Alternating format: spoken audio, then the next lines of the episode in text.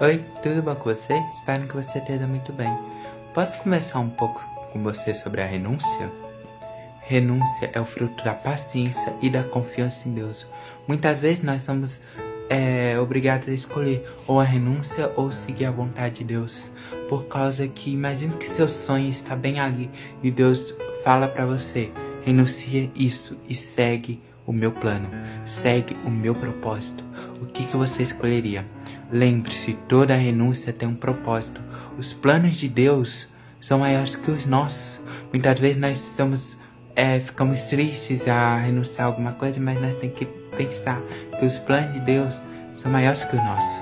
Deus enxerga lá na frente. Ele sempre tem algo melhor esperando por nós. Então, o que, que você precisa renunciar hoje?